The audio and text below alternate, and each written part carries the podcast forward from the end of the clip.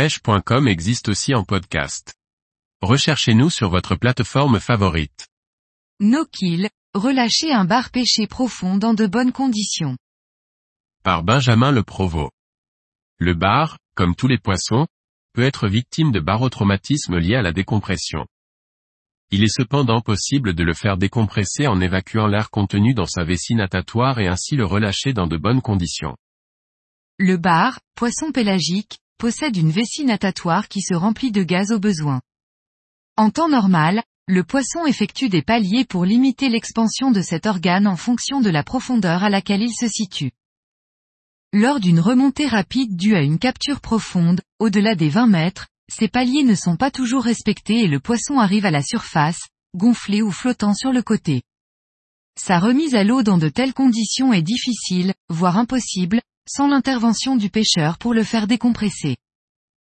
Cette technique consiste à percer la vessie natatoire du poisson afin d'y libérer le gaz contenu et ainsi lui permettre de s'équilibrer à la pression de la surface. Cette action est à réaliser uniquement si le poisson ne peut repartir par ses propres moyens, car elle n'est pas sans risque.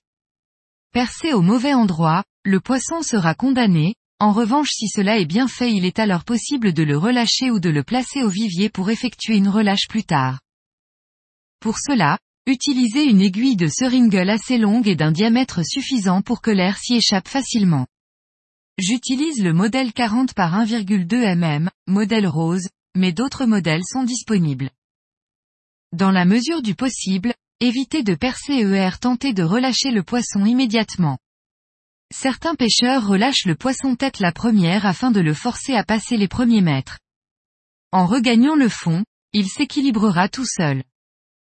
Si cela n'est pas possible, placez le poisson sur le flanc, prenez garde de ne pas lui enlever le mucus qui est sa couche protectrice naturelle contre les parasites et autres blessures possibles. Il faut garder à l'esprit que les manipulations du poisson hors de l'eau doivent se faire avec précaution. Évitez de compresser le poisson ou de le poser à même le pont. Utilisez un linge humide en guise de tapis de réception. Pour le piquer, procédez comme suit. Sur l'arête dorsale, repérez la quatrième épine. En partant de celle-ci, rejoignez verticalement la ligne latérale. Descendez de quatre rangées d'écailles. Soulevez à l'aide de l'aiguille l'écaille qui se trouve à cet endroit pour y glisser l'aiguille. Enfin, percez verticalement. Placez le poisson dans l'eau en le maintenant, sans le compresser, vous y verrez sortir des bulles d'air. Dès lors que vous ne voyez plus de bulles, vous pouvez alors retirer l'aiguille et laisser le poisson regagner les profondeurs. Cette action n'est pas sans risque pour le poisson et n'est pas applicable à toutes les espèces. Par exemple, le lieu est bien souvent condamné dès lors qu'il remonte d'une profondeur trop importante.